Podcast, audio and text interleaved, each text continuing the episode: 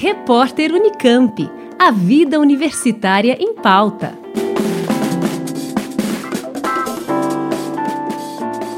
Pesquisadores do programa de pós-graduação em psicologia da UFSCar estão conduzindo um estudo para avaliar a sobrecarga dos cuidadores de idosos.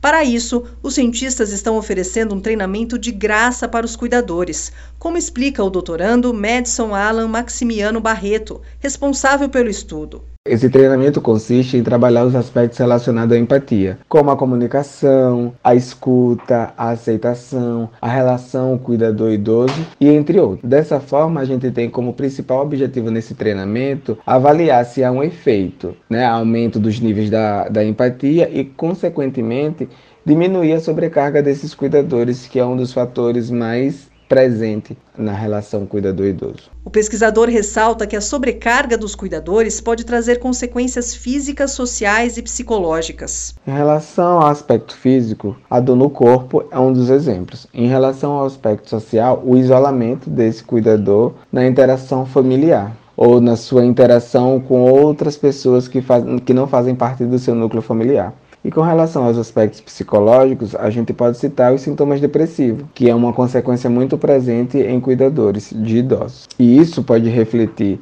não só na saúde desse cuidador, como na prestação e assistência à saúde do idoso cuidado. Nesse sentido, o treinamento proposto pelo pesquisador visa fazer com que os cuidadores foquem no autocuidado. Esse curso não é focado na, nos aspectos do cuidado, mas sim no autocuidado desse cuidador. Acreditamos que o cuidador, quando ele está bem, ele é capaz de fazer com que o seu idoso também esteja bem, propiciando para esse idoso melhores assistência, melhor relação de comunicação e entre outras coisas. E que isso pode melhorar a qualidade de vida tanto desse cuidador como do seu idoso e minimizar também os possíveis prejuízos psicológicos como a sobrecarga nesses cuidadores. Os treinamentos são online e o doutorando Madison Alan Maximiano Barreto explica quem pode participar. Para participar desse treinamento, o interessado deve ser um cuidador de idoso, seja ele familiar ou não familiar. Entende-se como não familiar um técnico de enfermagem, enfermeiro ou uma pessoa que tenha realizado o curso de cuidador. Esses cuidadores podem estar cuidando na residência do idoso, em instituição de longa permanência e até mesmo em um hospital. Além disso, o cuidador deve estar cuidando de um idoso há mais de três meses e em um tempo mínimo de quatro horas diárias. O treinamento está previsto para iniciar no dia 13 de julho, no período da noite a partir das 19h30 através do Google Meet.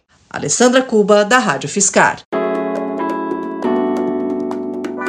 Repórter Unicamp.